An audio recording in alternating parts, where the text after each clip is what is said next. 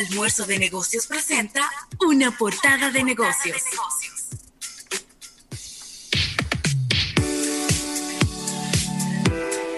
Bueno, Rafael, y aquí estamos de regreso en este programa Almuerzo de Negocios. Eh, siempre agradeciendo la sintonía de todas las personas a través de todas nuestras vías. Recuerden que estamos a través de Estudio 88.5 para toda la radio, también a través de nuestro sistema de podcast, Spotify, en Apple Podcasts, en Spreaker, en, en Google Podcasts y también pues pueden seguirnos a través de nuestro live en YouTube. Y si ya usted eh, pues quiere tenernos de manera fija, pues le invitamos a que descargue nuestra aplicación móvil en cualquiera de las tiendas de aplicaciones. Y mira, las ventas eh, en Black Friday tienen ahí una mezcla de estadísticas que podemos compartir con el público, Rafael, ya que las ventas online, las ventas en línea, pues fueron récord. Récord. Se, eh, bueno, aquí tengo las estadísticas de Adobe Analytics que estiman que se gastó durante este fin de semana 9 mil millones de dólares. ¿Cuántos? 9 mil millones de dólares. Eh, eso es un 22% de incremento sobre el récord anterior que era de 7.4 mil millones de dólares el año pasado. Pero por el otro lado, y era algo que lo podíamos esperar, es que el tráfico a las tiendas físicas se desplomó. Uf. Eh, los retailers trataron de prevenir que las personas, grandes cantidades de personas se acercaran muy, muy diferente a lo que pasó en la República Dominicana, donde en el fin de semana vi las tiendas llenas de gente, donde ni siquiera le estaban midiendo la temperatura a la gente. Y Ni, ni dándole manita limpia ni nada. Eh, un, un, desorden. Pero bueno, estamos hablando de Estados Unidos ahora. El tráfico en las tiendas físicas se desplomó, cayó eh, en un 52% en el, vier, el viernes el mismo día de Black Friday, de acuerdo a Sensormatic Solutions, que es un, medidor del tráfico en las tiendas. Eh, el tráfico fue todavía más bajo en el noreste y en el oeste que en el medio oeste y en el sur, según estos datos. Oye, qué interesante. La joyería y los calzados fueron algunas de las tiendas de las categorías que más cayeron en sus ventas en lo que fueron las ventas personales. No las ventas online, sino las personales. La ropa cayó en un 52%. Uf. Mientras que las ventas de artículos para el hogar cayeron en un 39%. Todo esto de manera física. ¿Ok? A pesar de la caída, eh, sigue el Black Friday siendo una de las fechas en este año donde las ventas persona a persona han sido más altas. Sin embargo, cuando lo comparamos con años anteriores, pues la verdad es que eh, muy, bueno, la gente intentó moverse, ¿no? Completamente al comercio electrónico para evitar salir a la calle, para evitar contagiarse, Rafael. Mira, era, era una disyuntiva importante y de verdad que qué dolor de cabeza este para las tiendas, porque quizás muchos mercadólogos y personas estratégicas pensarían que, bueno, lo que, lo que, tenía que, lo que tenían que prever las tiendas, y aquí hay un caso de negocios, lo que tenían que prever las tiendas era que iba a ocurrir esto, según pronósticos, y realizar especiales más agresivos entonces en las tiendas que sean distintos o que tengan otros matices con relación a su, a su parte online. Es decir, si vienes a la tienda vas a tener un upgrade de descuento con relación al mundo online. lo que pasa es que como quiera era malo. Porque tú Pero no que quieres, a, eso, a, eso mismo iba. A eso mismo iba. Entonces, si tú generabas esto, se te podría, se te podría Estamos perdiendo ahí a... Eso se te podía salir de control y, se pudieran eh, eh, escenificar situaciones no deseadas. Claro. Entonces, la verdad es que muy, muy complejo todo, todo este tema y por eso, por eso es que vemos estos resultados eh, variotintos que estás presentando, ¿no? Claro que sí, claro que sí. También, eh, eh, por lo menos en el caso de la República Dominicana, yo creo que, eh, pienso yo, ¿verdad? Faltó mucha supervisión.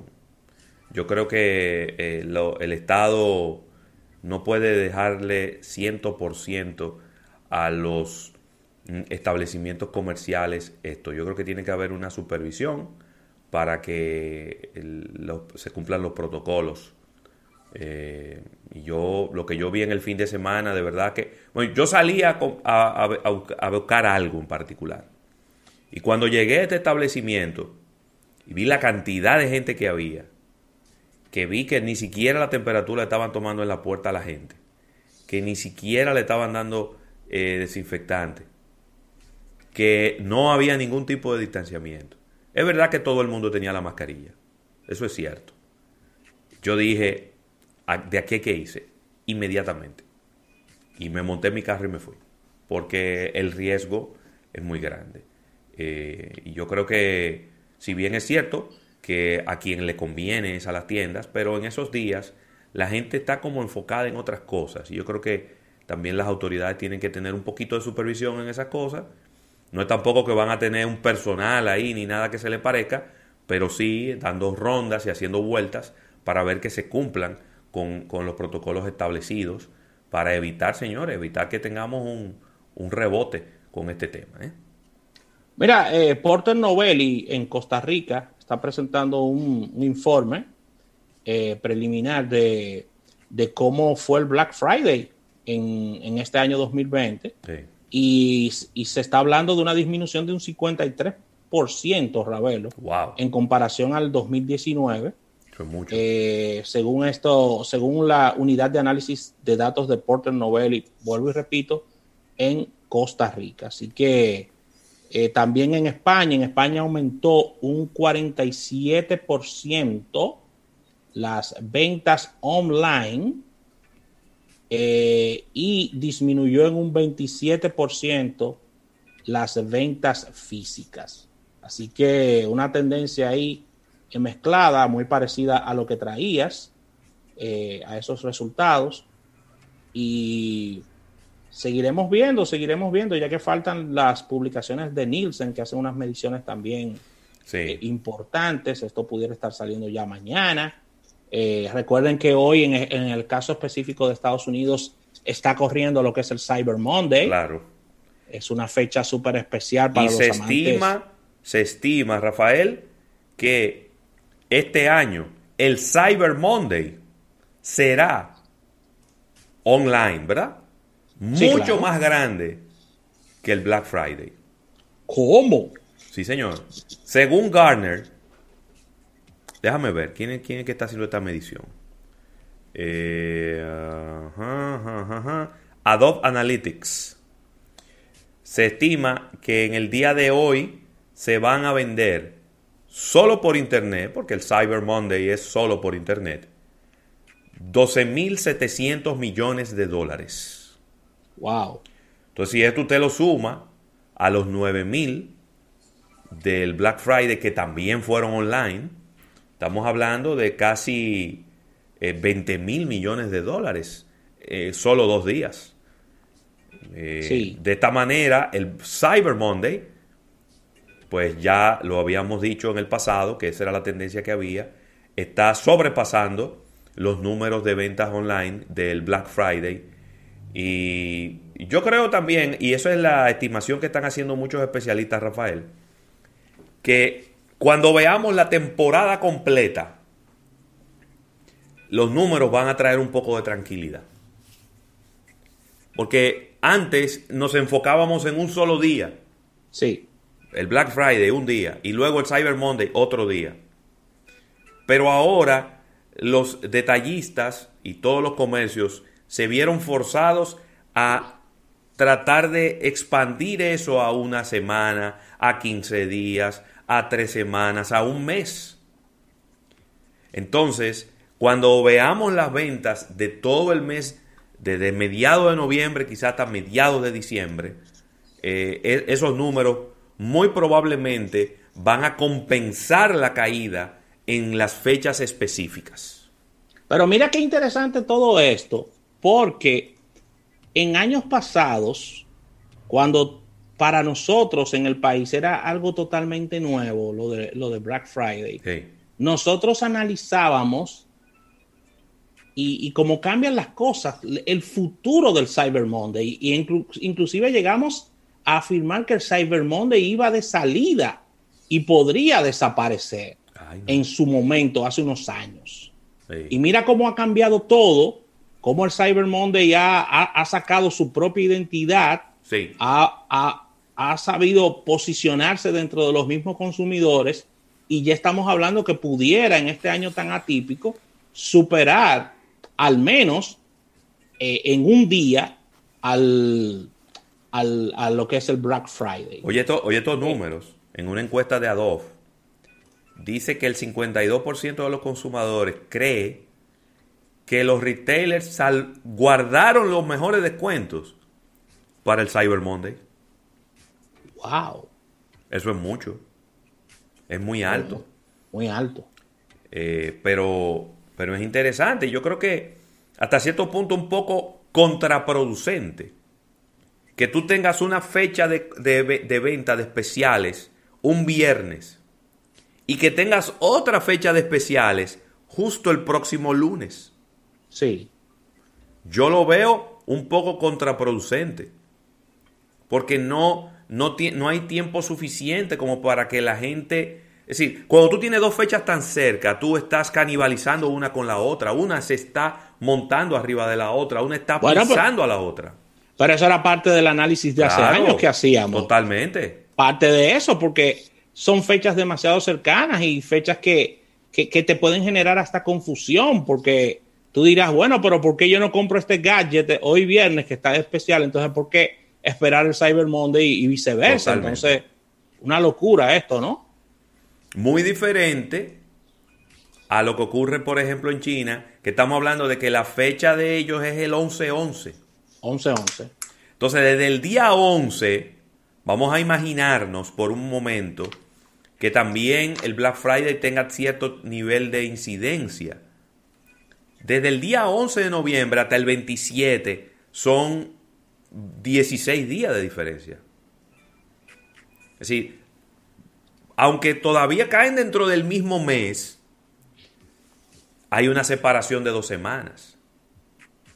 Pero esto no, esto es, el viernes es una fecha.